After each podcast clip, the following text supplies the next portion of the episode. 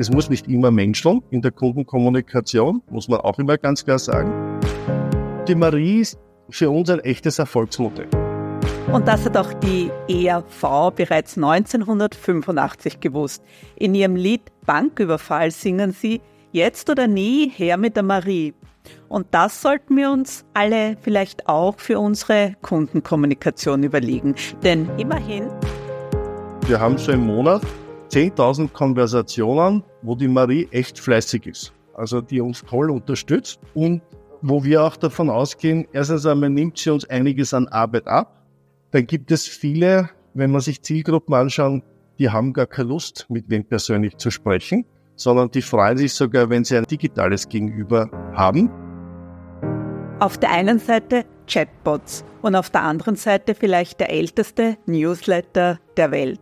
Seit 1870 im Einsatz. Diesen Spagat können nicht viele Unternehmen bewältigen. Vielleicht ist ja ein Erfolgsgeheimnis dafür die Werteorientierung. Für was steht KSV? K für Kundenorientierung, S für Schnelligkeit, V wie Verantwortung. Herzlich willkommen bei Sound of Customers. Wie hört sich Customer Experience an? Wie kann dein Unternehmen noch besser gehört werden? Hol dir Inspirationen und Tipps in jeder Folge bringen unsere Gäste ihren ganz besonderen Sound mit und erzählen uns, wie sie ihr Unternehmen für Kundinnen und Kunden so richtig zum Klingen bringen. Schön, dass du reinhörst bei unserem Podcast von Kunde 21. Wir sind Alexandra, Barbara. Herzlich willkommen bei einer neuen Folge von Sound of Customers, Ihrem Podcast für Custom Experience. Heute freuen wir uns ganz besonders über jemanden, der aus einer Branche kommt, die vielleicht auf den ersten Blick nicht ganz so sexy ist, aber wir werden heute erfahren, warum es unabdingbar ist, dass es genau dieses Unternehmen, dass es genau diese Organisation gibt. Wir freuen uns ganz besonders auf den CEO des Kreditschutzverbandes von 1870, der Holding AG. Ganz herzlich willkommen. Hola. Ricardo José, wenn ich es richtig ausspreche, wie viral. Herzlich willkommen, Ricardo. Schön, dass du da bist. Buenos dias, ich freue mich sehr. Hallo. Ja, uns ganz genauso. Das war es dann auch schon mit unseren Spanischkenntnissen. Aber wir haben zumindest die Erstkommunikation so gut gemeistert. Jetzt müssen wir unseren Hörern und Hörerinnen aber schon kurz auch erläutern, warum es zu diesem spanischen Einschlag kommt. Ricardo, vielleicht kannst du das bitte übernehmen. Sehr gerne. Also meine Mutter ist Spanierin, mein Vater Österreicher, meine Geschwister sind Südamerikaner, geboren in São Paulo, Brasil. Und ich bin als Jüngster im Bunde, also von Vieren, bin ich äh, wie meine Eltern äh, und meine Geschwister aus São Paulo retour gekommen, sind in Wien zurechtgekommen. Sehr schön. Das heißt aber, es, es fließt durch dich spanisches, energetisiertes Blut. Es fließt, äh, ja, es, es fließt dieses Blut. Äh, ich sehe zwar nicht so aus, wie er richtig festgestellt hat, also es fehlt natürlich der iberische, das iberische Aussehen, aber die Energie ist auf jeden Fall da. Ja, sehr gut. Die Energie brodelt jetzt schon im Studio und die nächste Frage ist quasi aufgelegt. Wie setzt du denn deine Energie als CEO beim KSV ein? Was treibt dich an? Und ich muss gleich gestehen, ich habe auch euren Chatbot, die Marie, dazu befragt. Ich habe sie gefragt, was macht Herr Wiberal? Aber du kannst es wahrscheinlich selbst noch besser beantworten. Ja, was macht der Geschäftsführer? Also das, das Wichtigste ist jetzt einmal Vorbild zu sein. Äh, und ich verstehe mich als Katalysator und Impulsgeber. Äh, das, das was, was mir wichtig ist, ist im Rahmen meiner Tätigkeit, ich habe ja mehrere Funktionen, weil wir doch eine etwas komplexe Organisation sind. Ich bin Geschäftsführer in der, im Verband, ich bin äh, in der Holding AG bin ich Vorstand, und in den diversen Gesellschaften, die noch zum KSV dazukommen, habe ich eine Art Eigentümervertreterfunktion, Beirat, Aufsichtsrat könnte man es nennen, äh, und darf da entsprechend die Unternehmen und die Organisationen zusammenhalten und weiterhin in die Zukunft. Aber das Wichtigste ist sicher, Vorbild zu sein, Plattform zu schaffen, dass sich Mitarbeiterinnen entwickeln können, aber entwickeln natürlich auch im Sinne unseres unserer Ausrichtung, im Sinne unserer Entwicklung unseres Geschäftsmodells. äh, und uns weiterhin zukunftssicher zu machen. Das ist ja auch schon ein gutes Stichwort. Du hast im Vorgespräch ja auch ganz kurz ähm, erwähnt, dass du gesagt hast, das Geschäftsmodell hat sich in den letzten sieben Jahren, seitdem du die Position auch inne hast, äh, ja auch deutlich verändert. Und es war ja auch die Herausforderung, zu modernisieren, zu innovieren. Äh, wenn man im Internet noch den, K also den KSV eingibt und äh, nachträgt, auch was macht der KSV, dann kommt hier noch das Thema, und das ist ja auch noch ein Thema bei euch, des Gläubigerschutzverbandes, also dass ihr auch die Interessen von Gläubigern vertretet. Aber in den letzten sieben Jahren hat sich der Zweck eurer Geschäftstätigkeit doch maßgeblich auch äh, gewandelt. In welche Richtung? Ja, das, was wir, wenn man sehr vereinfacht sagt, was tun wir? Wir schaffen Wissen und sichern Werte. Ähm, was bedeutet Wissenschaften? Wissenschaften bedeutet, dass wir Informationen zur Verfügung stellen, damit ein Geschäftsabschluss möglichst sicher stattfinden kann. Äh, das sind Bonitätsinformationen, das ist sowohl auf Unternehmen bezogen, sowohl auf Personen bezogen. Ähm, das ist einmal die eine Seite dieses Wissenschaften. Aber Wissenschaften tun wir auch, indem wir Webinare machen für unsere Mitglieder, indem wir sie aufklären, indem wir auch Nutzer stiften. Vor allem in Zeiten wie diesen. Ja, was bedeutet es, eine Sanierung zu machen, in ein Sanierungsverfahren zu gehen? Was bedeutet es, ähm, wenn ich, äh, wenn meine Kunden nicht zahlen? Wie gehe ich damit um? Was kann ich tun? Und da gibt es die Seite äh, Wertesichernis, was wir versuchen ist, wir sind äh, in Österreich das größte Unternehmen, wenn es darum geht, also das größte lokale Unternehmen im Bereich Förderungsmanagement. Wir versuchen zu inkassieren. Das ist jetzt nicht so eine Begrifflichkeit, die so positiv konnotiert ist. Das wissen wir. Wir versuchen es aber auch äh, in ein positives Licht zu rücken, weil es geht darum, dass wir ähm, einfach Liquidität für Unternehmen schaffen, damit sie ihr Geld zurückbekommen. Und äh, wenn es Insolvenzverfahren geht, versuchen wir, äh, das, was noch da ist, zu retten und möglichst gemeinsam mit einem Masseverwalter, gemeinsam mit dem Richter, äh, eine möglichst hohe, hohe Quote für unsere Gläubiger zu erzielen. Also insofern ist der Gläubigerschutz steckt im Kern noch immer drinnen. Aber wir, wir adressieren relativ viele Felder und in den letzten Jahren haben wir auch ganz neue Felder auch noch zusätzlich weiterentwickelt, um ja, diese Zukunftssicherheit zu garantieren und, und auch wachsen zu können. Über die neuen Felder möchte man gern später noch einmal sprechen. Ähm, ich glaube, an dieser Stelle, Barbara, du brennst auch schon darauf, dass wir jetzt den Sound einspielen, den uns Ricardo mitgebracht hat. Äh, so klingt für dich Kundenorientierung und das hören wir uns jetzt einmal kurz an. Mhm.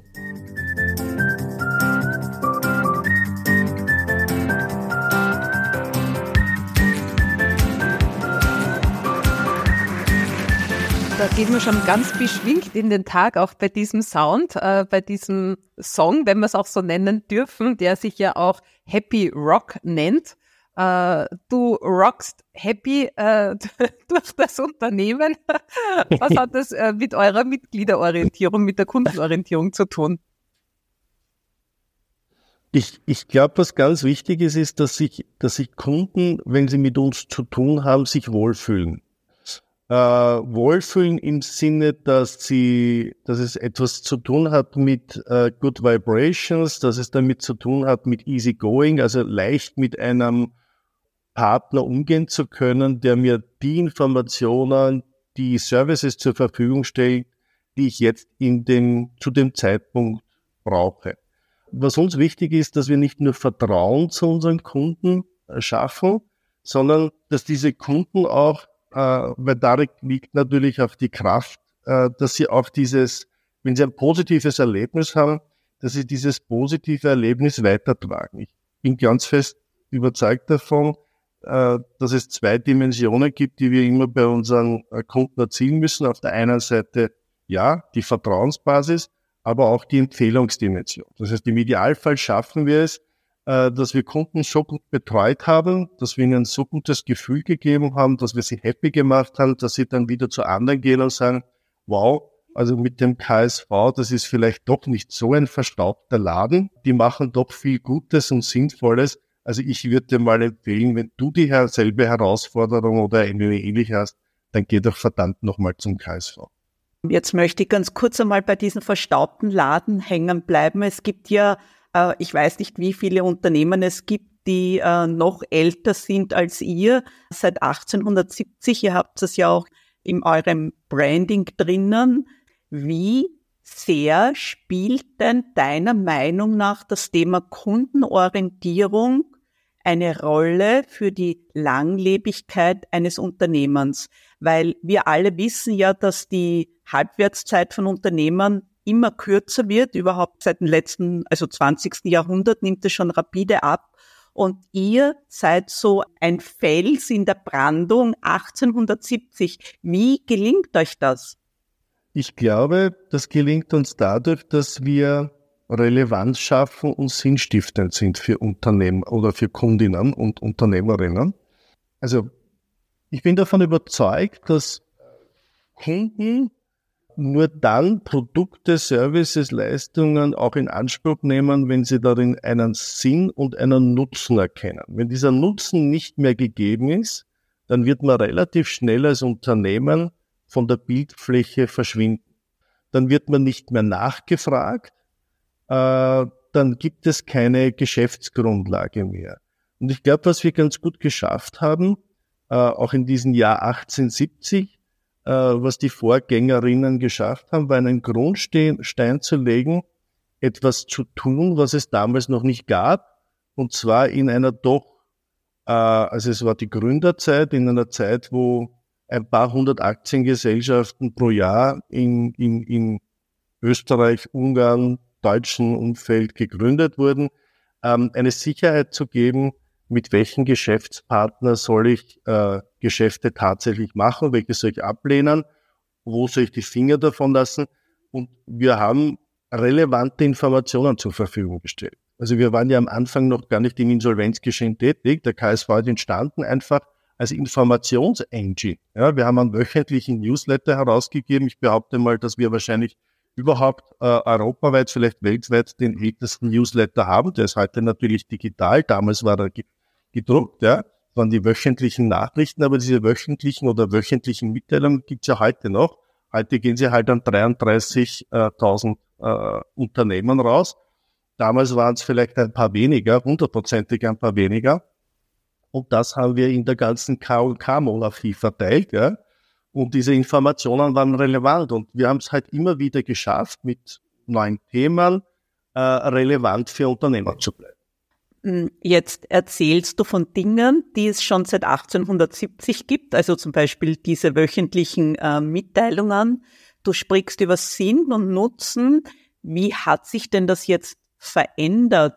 Oder du hast auch erst gesagt, neue Geschäftsfelder oder neue Bereiche innovieren, auch die letzten sieben Jahre, wo du dabei bist. Wie hat sich dann euer Geschäft verändert? Naja, was wir gemacht haben, verändert, äh, hat sich das Geschäftsfeld nur bedingt. Das, was in den letzten Jahren sicher stärker, stärker gewesen ist, ist, dass wir uns in einer Phase einer Hochschaubahn be bewegen. Ja, also äh, vor allem auch, wenn ich mir jetzt sage, seit der Corona-Krise war es ein Auf und Ab, ein Auf und Ab der Gefühle, ein Auf und Ab des Wirtschaftlichen, eine Phase, wo Unternehmerinnen Orientierung suchen. Also das, was wir, glaube ich, was seit 1870 ganz klar besteht, ist das Thema Orientierung. Wir geben Orientierung. Was sich aber in den letzten Jahren geändert hat, und das ist neu dazugekommen ist, sind Anforderungen an Unternehmen. Anforderungen im Sinne von Unternehmen, dass sie sagen, wow, wir haben es jetzt wieder mit neuen regulatorischen Veränderungen zu tun. Mit Anforderungen von ESG bei Lieferanten, gewisse Anforderungen, die sie, äh, die, die sie äh, erledigen müssen. Oder wie kann ich äh, gerade in der Zeit, wo man sehr viel digitalisiert, wie kann man besser noch meine Kunden im Moment of Truth und in Millisekunden kennenlernen. Ja, also auch neue Technologien zu nutzen. Wir haben uns auf eine Reise begeben vor, auf eine neue Reise haben wir uns begeben vor sechs Jahren auch mit einem neuen Strategieprozess äh, unter dem Titel Next, wo wir gesagt haben, ja, wo möchte sich der KSV entwickeln und welche Geschäftsfelder adressieren wir. Dabei war es uns aber immer sehr wichtig, möglichst nahe an unserem Kern zu bleiben. Dieses Wissen schaffen und Werte sichern. Also sich nicht zu verzetteln und verlieren. Viele Unternehmen, die, wenn wir uns die Geschichte anschauen von die Wirtschaftsgeschichte, gibt es ja Unternehmen, die sich sehr verzettelt haben und dann irgendwann einmal, weil sie sich verzettelt haben, auch ähm, untergegangen sind. Und unser Ziel ist immer zu sagen, wir müssen hart am Wind segeln, aber schauen, dass das, was wir tun, auch Sinn macht. Und dann haben wir gesagt, ja, was tun wir beispielsweise? Ich nehme ein Beispiel raus. Ähm, als KSV äh, unterstützen wir mit äh, Wissenschaften, dass wir Unternehmen sagen, wo sie stehen und wo ihr Geschäftspartner auch entsprechend steht. Und ein Thema, was uns die letzten Jahre ganz besonders stark betrifft, auch äh, kommend mit der Corona-Krise, auch mit dem Thema Digitalisierung, ist das Thema Cyberrisiko und Cybersicherheit. Wir sagt, ja, welches, was können wir hier für eine Rolle spielen in diesem Bereich Cybersicherheit? Und was tun wir im Kern als KSV? Bei einer Bonitätsinformation sagen wir, wie steht ein Unternehmen da? Und ähnlich machen wir es im Bereich der Cybersicherheit. Wir analysieren Unternehmen von außen. Wir schauen uns an, wie schaut mit der Web Security aus? Ja, das ist das äh, einfachste Einfalltor über Webseiten äh, von außen auf Unternehmen einzudringen. Wir bewerten das und wir legen ein Schema fest und wir legen auch ein Cyber Risk Rating fest. Warum tun wir dieses, warum machen wir so ein Cyber Risk Rating? Weil es auch daraus Regulatorik gibt. Also es gibt eine NIS-Verordnung, das ist zum Beispiel die Netzwerk- und Informationssicherheitsverordnung, und die sagt, bis Herbst nächsten Jahres müssen Klein- und Mittelunternehmen, die die kritische Infrastruktur beliefern, was ist die kritische Infrastruktur? Das sind Banken klassischerweise, das sind große Supermärkte, Retailketten und so weiter, äh, Spitäler, äh, Telekommunikationsunternehmen, müssen Klein- und Mittelunternehmen einen Nachweis liefern, damit sie weiterhin die kritische Infrastruktur beliefern können. Wenn sie das nicht tun, werden sie diese nicht mehr beliefern können. Und wir wissen, die kritische Infrastruktur ist in unserem Land der größte Auftraggeber. Das heißt, Klein- Mittelunternehmen würden einen kompletten Markt verlieren. Das heißt, wir schaffen mit diesem Cyber Risk Rating eine Orientierung, was ist notwendig, eine einfache, um einen Nachweis zu schaffen, damit man weiterhin Teil des Wirtschaftssystems ist ähm, weil, weil du jetzt schon beschrieben hast, eben, dass, dass sich neue äh, wertvolle Leistungsfelder auch ergeben haben, um dieses Wissen auch äh, dementsprechend zur Verfügung stellen zu können. Welche Rolle hat denn bei der Entwicklung dieser neuen Leistungsfelder das Mitglied oder der Kunde auch gespielt? Das Mitglied spielt laufend eine Rolle, weil wir uns permanent anschauen. Also wir schauen uns permanent das Feedback von den Mitgliedern an. Ja, also wir befragen auch, es gibt definierte Kontakte Punkte. Wir messen auch permanent einen Net Promoter Score, schauen uns aber an, äh, wie sieht es tatsächlich aus mit der Weiterempfehlungsqualität, wenn ich sehr vereinfacht einen NPS darstelle. Ähm, wir schauen uns an, und wo gibt es aber auch Faktoren, wo der Kunde sagt oder Mitglieder sagen, das passt nicht, ja, wie können wir das verbessern?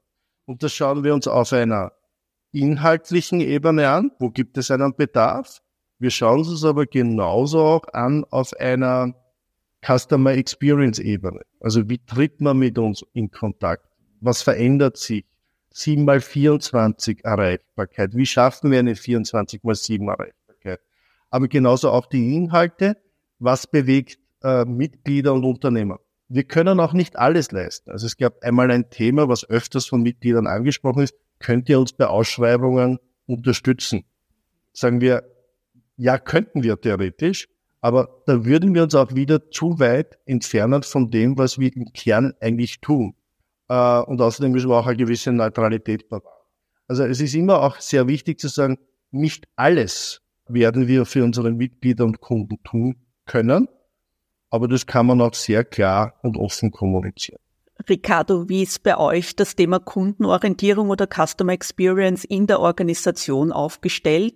Wer kümmert sich um die Kundenbelange unter Anführungszeichen? Alle. Ganz bewusst alle. Wir haben im Rahmen dieses Strategieprozess Next haben wir auch drei strategische äh, Werte verabschiedet. Also wir haben, wir haben eine ganz klare Strategie verabschiedet. Ich bin davon überzeugt, erfolgreiche Unternehmen sind nur dann äh, auch deswegen erfolgreich, weil es eine Klarheit im Sinne der Strategie und der Ausrichtung gibt. Wenn es die nicht gibt, sage ich einmal, kann es sein, dass Mitarbeiter, die einen nach links gehen, die anderen nach rechts, die anderen gehen nirgendwo hin, die anderen gehen zurück. Und das, wir, wir schaffen es nicht, die, die Energie zu bündeln. Und das, was wir als strategische Werte, wir haben es uns sehr einfach gemacht, wir haben gesagt, wir deklinieren das KSV und sagen, für was steht KSV? K für Kundenorientierung, S für Schnelligkeit, V wie Verantwortung. Das merkt man sich. Also das mache ich auch bei jedem Onboarding von neuen Mitarbeiterinnen. Die mache ich auch gerne persönlich. Ich mache mit ihnen immer zwei Sessions. Eine Session ist eine allgemeine Vorstellung von KSV. Dann warten wir mal zwei, drei Wochen, bis sie das alles verdaut haben. Ja, das ist nicht so wenig. Äh, und dann machen wir noch einmal mit denen einen Strategie-Exchange. Wir nehmen uns die neuen Mitarbeiter und sagen, okay, jetzt erkläre ich euch mal, was wir die Strategie ist. Und dann sagen wir auch, was bedeutet Kundenorientierung? Weil Kundenorientierung auf eine Broschüre zu schreiben, ist, ist lieb, machen viele Unternehmen, ich behaupte mal 99 Prozent Unternehmen, wenn du fragen würdest, ist Kundenorientierung wichtig, sagt jeder automatisch, na eh klar, ja. Aber die Kunst, ja, oder den nächsten Schritt, der ganz entscheidend ist, zu sagen, Kundenorientierung zu operationalisieren. Kundenorientierung zur Operationalisierung im Sinne, wie messen wir Kundenorientierung?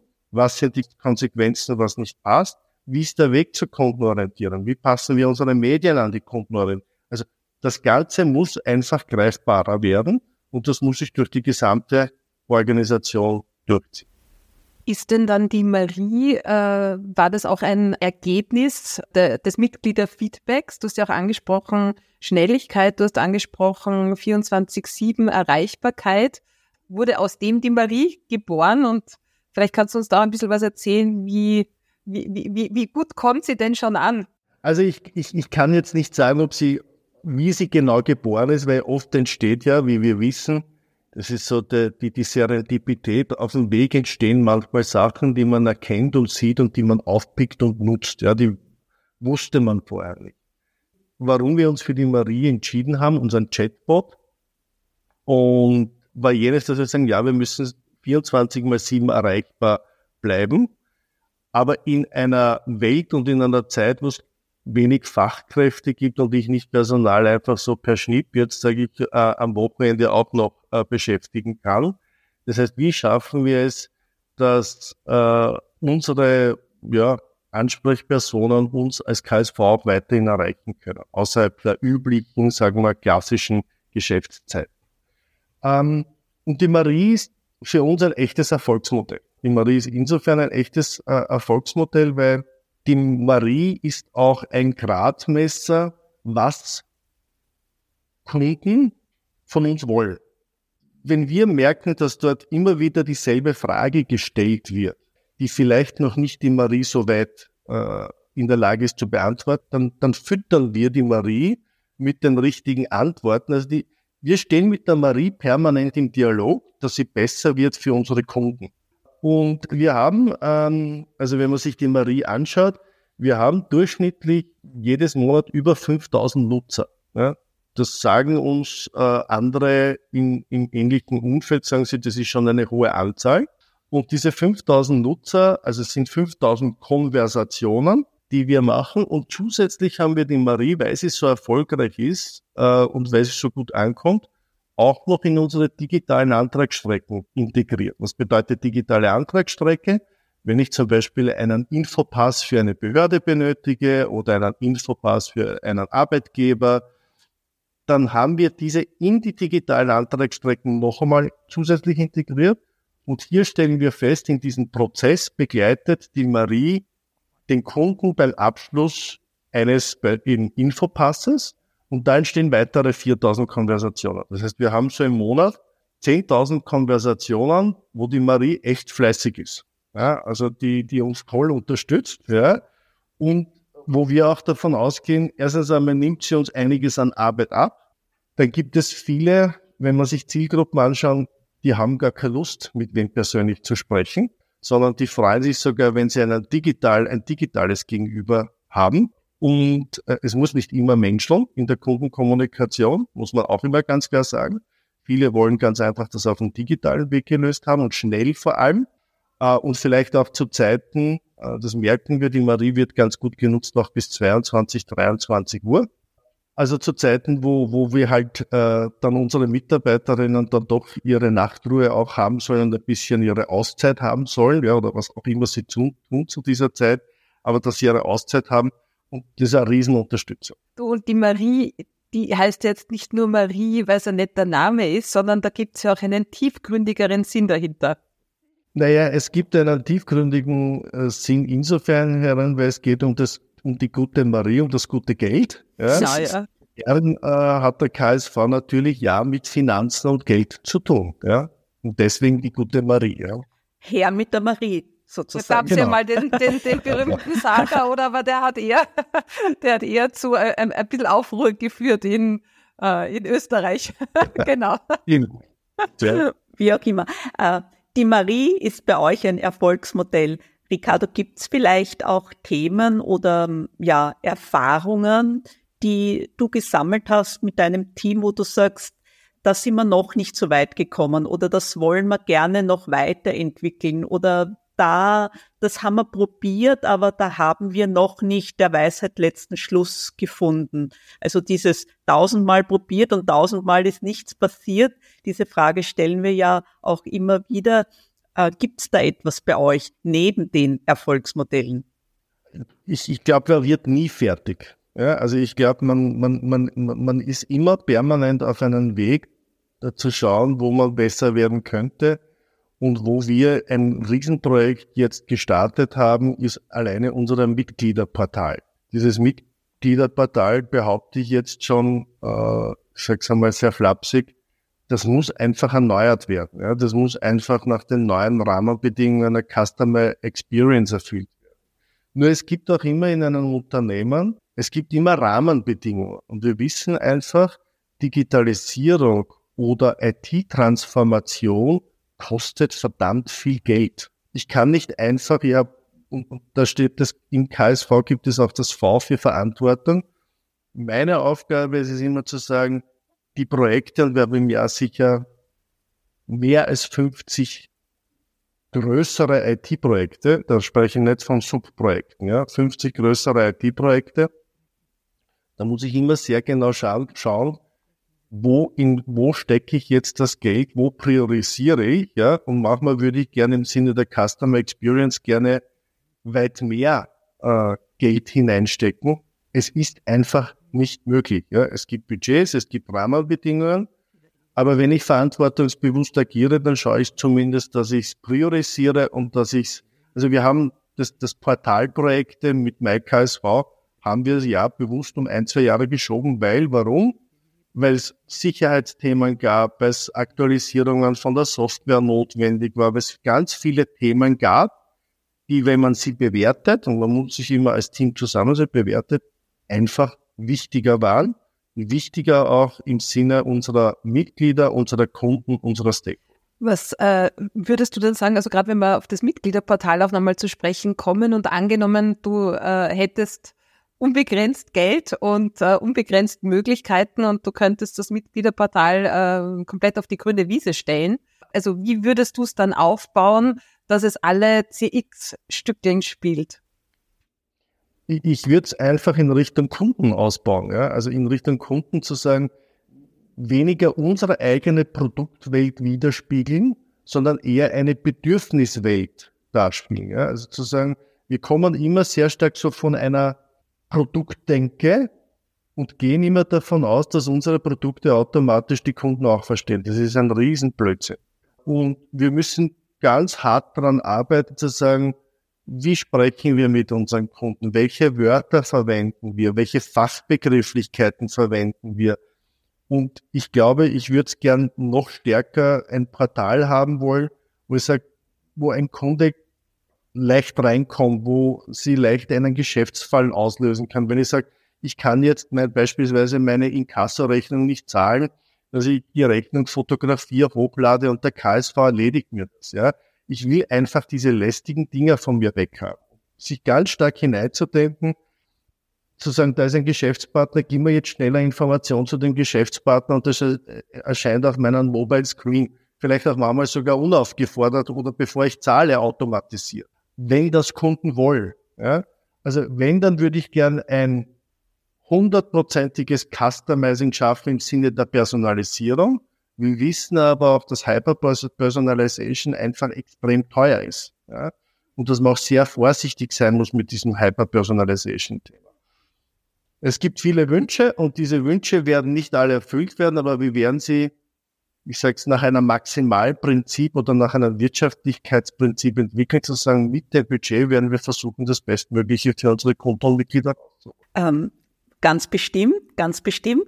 Jetzt hast du über Wünsche gesprochen. Wie geht's denn dir selbst als Kunde? Gibt's vielleicht ein Beispiel, wo du sagst, da wurden deine Wünsche wirklich sehr gut erfüllt. Da hast du äh, Customer Experience am eigenen Leib schon erleben können und dürfen.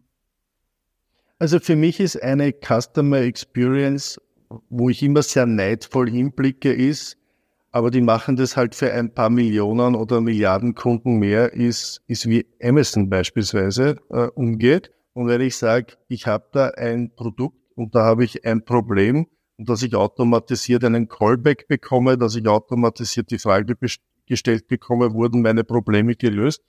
Und das war alles easy going. Ja, also für mich ist so ein Beispiel, da wird auch nicht hinterfragt, na ja, habe ich bewusst das, das Produkt überhaupt äh, kaputt gemacht oder nicht kaputt gemacht? Also auch so Fragen zu sagen, wo man nicht das Gefühl hat, man hat hier als Kunde was Negatives gemacht. Das ist auch bei IKEA immer das Gefühl, wenn da etwas zurück ist, wird nicht diskutiert darüber, ja, warum geben Sie mir das Produkt so zurück? Sondern ja, ich nehme es zurück, gebe Ihnen einen Ersatz dafür, wobei hat sich auch die Leichtigkeit ein bisschen verändert in den letzten Jahren, aber Amazon ist schon ein ganz gutes Beispiel, ähm, wie die das machen.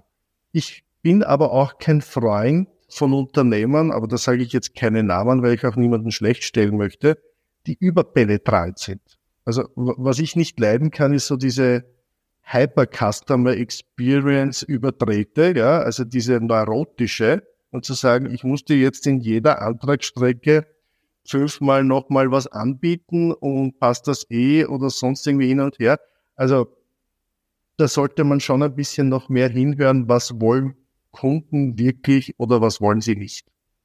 Für das Jahr 2024 abschließend, was willst du denn wirklich? Bezogen auf den KSV, bezogen auf den KSV, aber wir sind an allem anderen auch interessiert. Naja, bezogen auf den, also was ich mir natürlich wünschen würde, ist, weil wir mit vielen Unternehmern im Gespräch sind, ist, dass wir äh, wirtschaftlich wieder ein bisschen mehr äh, aus einem Stottermodus kommen und wieder in einen, in eine ge geschmeidigere Zeit, auch dass die Unternehmerinnen sich leichter tun, auch mit den wirtschaftlichen Rahmenbedingungen. Ähm, das würde mich freuen, dass wir uns wieder mehr konzentrieren auf die wesentlichen äh, Dinge des Lebens. Also wirtschaftlich meine ich das auch zu sagen, wie verändern wir diesen Wirtschaftsstandard, wie machen wir ihn stärker, ja, wie machen wir ihn kompetitiver und äh, weniger Polemik, ja, weniger Bashing. Und ich sage es bewusst, hoffentlich haben wir bald wieder äh, hoffentlich sind die bald die Wahlen vorbei, weil die, die vor, in den Vorwahlzeiten passiert nichts, ja, zumindest auf der Regierungsbank. Insofern muss sich die Wirtschaft konzentrieren, dass sie das Bestmögliche rausholt. Und, und sonst, ja, äh, wünsche ich mir natürlich, dass wir als KSV, wenn ich den Drilldown mache, die großen Projekte, die wir uns vorgenommen haben, auch entsprechend umsetzen, ja. Und das sind einige, die wir vor der Brust das so soll es sein. Ich wollte gerade sagen, Alexandra, das ist doch ein Credo für 2024, oder? Genau. Das, äh, das klingt wirklich sehr gut. Ähm, Ricardo, jetzt eine letzte Frage, weil äh, wenn ich, äh, die Hörer können es jetzt nicht sehen, aber wir sehen dich ja und im Hintergrund hast du ein sehr interessantes Bild, das ist ein bunter QR-Code. Und ich denke mir schon die ganze Zeit, was würde passieren, wenn wir diesen QR-Code scannen? Wo kämen wir dahin? Ihr würdet auf die äh, Webseite des KSV kommen, wo das Bonitätslabel angekündigt ist. Und das Bonitätslabel war auch ein Produkt, das entstanden ist aus Kundenanforderungen, ist ein neues Produkt des KSV, welches dieses Jahr entstanden ist. Und wir haben gesagt, ja, wir drehen das einmal. Ähm, es gibt viele Unternehmerinnen, die furchtbar stolz sind darüber, welche tolle Bonität sie haben. Und die können das jetzt als QR-Code darstellen in Echtzeit und das ist das Bonitätslabel. Das heißt, Unternehmer können sich bei unserem Bonitätslabel nehmen und sagen, schaut, äh, wir haben diese finanzielle Stärke.